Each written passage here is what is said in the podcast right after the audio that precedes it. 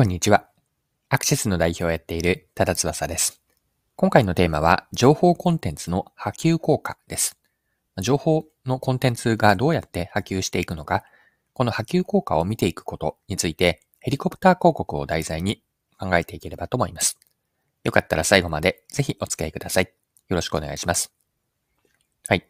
今回のトピックなんですが、ヘリコプター広告を扱うテレシーがヘリコプターラッピング広告として新メニューを追加したとのことです。ラッピング広告というのは乗り物とか建物、建築物などの大きなところに出す広告なんです。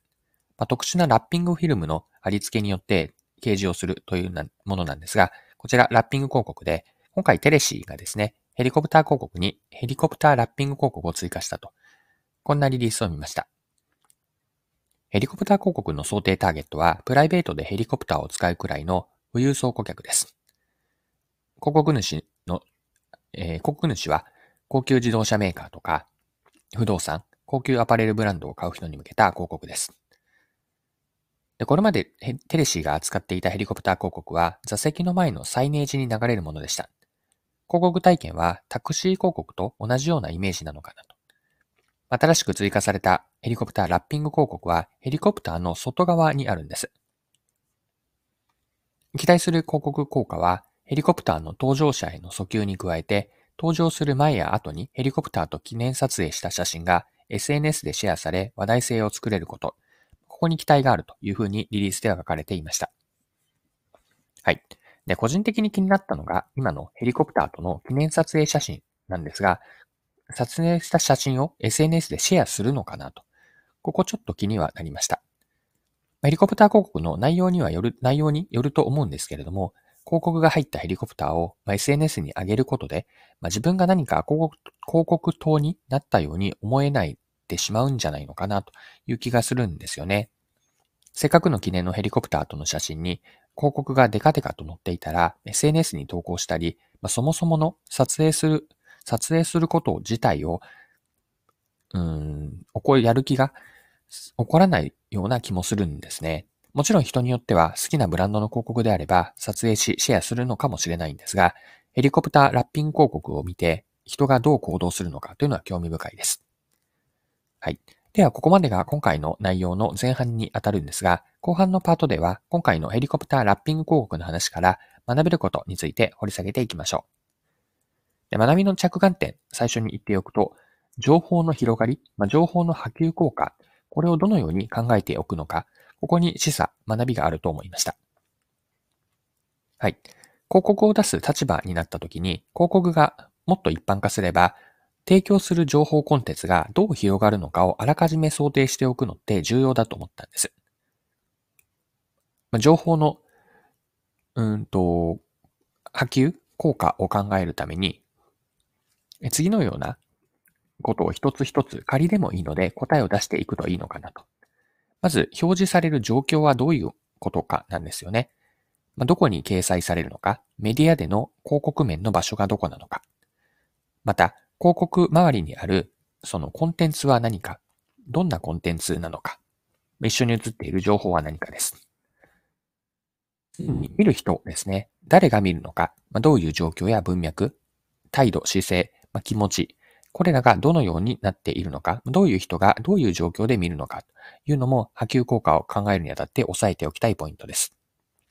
また、態度変容や行動変容もそうなんです。見た人が見てどう思うのか、あと、見た後にどんな行動をとるのか、まあ、これらの態度とか行動にどのような変容、影響を及ぼすのだろうか。そして波及効果を見ていくんですが、広告を見た人からどれぐらい広がるのか、例えば口コミにおいてどの程度波及していくのかなんです。最終的に売上につながるのかというところは押さえておきたいところだし、それによって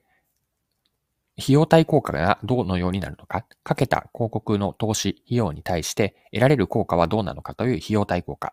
また、その効果はどれぐらい継続するのかですね。広告の残存効果とも言うんですけれども、まあ、時間軸の要素も入れておきたいと。以上のように情報がどこまで深くするのか、広く普及するのか、そしてどんな時間軸でそれらが起こっているのか、こうしたことをあらかじめ想定しておくっていうことは、情報コンテンツを提供する今回の場合で言うと広告なんですが、まあ、それ以外の広告ではなかったとしても、提供するコンテンツがどう広がるのかというのは押さえておくといいと思うんです。はい。で、情報コンテンツの波及を見ていく、考えていくとは、別の表現をすれば、影響の解像度を高めておくことなんです。解像度を高く捉えることって大事なんですよね。想定する範囲を広げて、提供する情報コンテンツの影響を深く掘り下げる。まあ、それぞれの影響の相互作用であったり、起こる可能性の高い低いの見極め。あとは時間経過による変化。これらを総合的に見ていくといいんです。まあ、視野を高めて、時にはあえて低くすることも必要だし、あと視野を広げること。あ、えっと、ちょっと言い間違えたかもしれないので、もう一回言っておくと、視座を高めて、時には低くする。そして視野を広げる。また視点を増やすことで物事への解像度を高めていくことができます。はい。そろそろクロージングです。今回はヘリコプターラッピング広告を取り上げて、そこから着想を広げて学べることを見てきました。最後に学びのポイントを振り返ってまとめておきましょう。情報コンテンツの波及効果を見定めようという話になったんですが、提供する情報コンテンツがどう広がるのかというのは波及していくのかはあらかじめ想定しておくといいです。想定の範囲を広げて情報コンテンツの影響を深く掘り下げると。で、その時に影響するごと、影響する内容ごとの相互作用とか、起こる可能性の高い低いの見極め、時間経過による変化、これらも考慮して、情報コンテンツの波及の解像度を高めていくといいです。今回も貴重なお時間を使って最後までお付き合いいただきありがとうございました。それでは今日も素敵な一日にしていきましょう。